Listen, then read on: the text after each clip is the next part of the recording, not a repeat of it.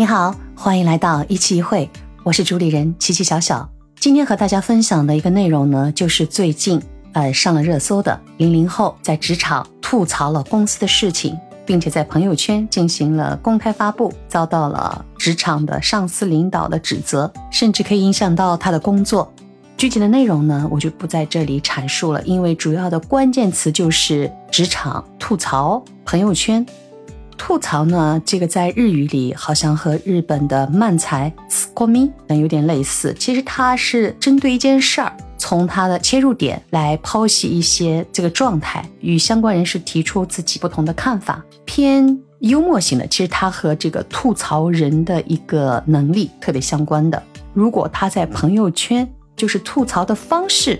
从刚刚的解释来说呢，并没有什么相冲突的。但是吐槽里面呢，其实还包含了更多的内容，比方说嘲讽和抱怨。抱怨呢，就是相当于这种负面；嘲讽也是呀，就是让对方难堪。抱怨呢，就是各种的自己的不良情绪，他所认为的对自己的一些负面的东西啊，损失的部分、不理解的部分。抱怨在日语里其实也有，是蒙古吧咖喱 you。就一个人呢，他碰到事情之后呢，不顺畅的时候呢，他可能会抱怨所有的外界的原因，说东不好，说西不好。所以蒙古，它的汉字叫文具，蒙古巴咖喱油，就老是说一些不相关的话题。其实还有一种就是，如果在日本职场里更简单粗暴的，就刚乌鲁塞纳，你要说一些和主题不相关的，而且经常说、一直说的话，乌鲁塞。大家应该在一些漫画的剧情里面也经常会看到，朋友之间，哎，上下级之间，乌鲁塞还有语气问题，Oh my，乌鲁塞呢？这样的话其实是带着一点接纳，调侃一下就过去了。Oh my，乌鲁塞，像这种发音出来了，就是说你太过分了。我们再回到今天想和大家聊的这个零零后的吐槽，因为具体内容大家可以都去搜，真正做到吐槽了吗？据说他还建议同一个团队的人不要去采纳公司的要求，推销什么什么的东西。其实他这个抱怨还更多在里面，他可能认为的不合理，呃，不公正。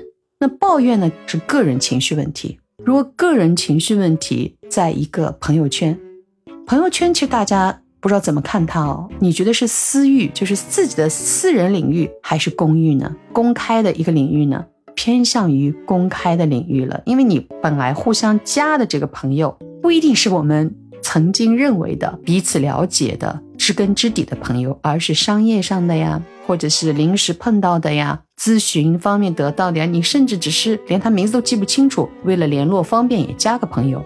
那么慢慢他更多的赋予了社会的这样的一个属性，所以在这样一个社会属性里。发表自己代表自己情绪的私人的观点，就将很多东西混在一起了。你说人可不可以抱怨？可不可以吐槽？当然可以。每个人每个人的立场和观点，或者他收到的信息，他觉得不对等。但是抱怨吐槽，你要考虑清楚，吐完之后的后果是什么。比方说我不计后果的到处吐，那那这个人就早死的节奏。但是和自己的朋友在一起，我最近受到什么样的一个状态，我实在不理解，当然可以抱怨，可以吐槽一下。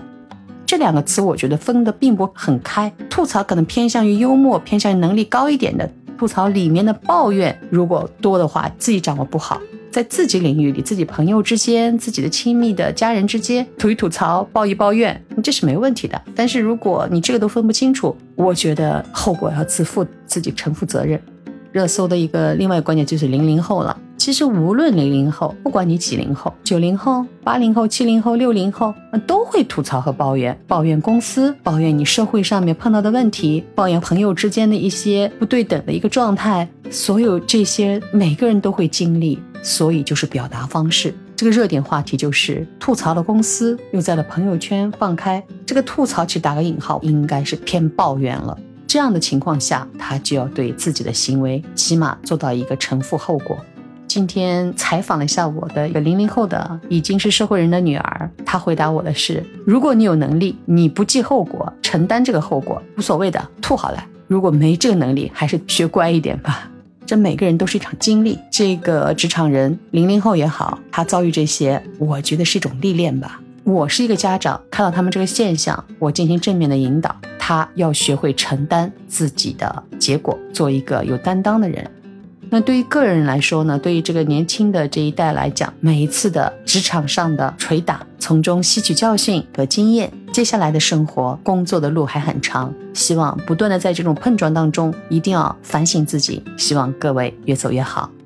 今天的分享呢就到这里，希望大家留言哦，说出你的观点，我们一起探讨，一起把每一天过好，一起把当下的生活过好。我们下周见。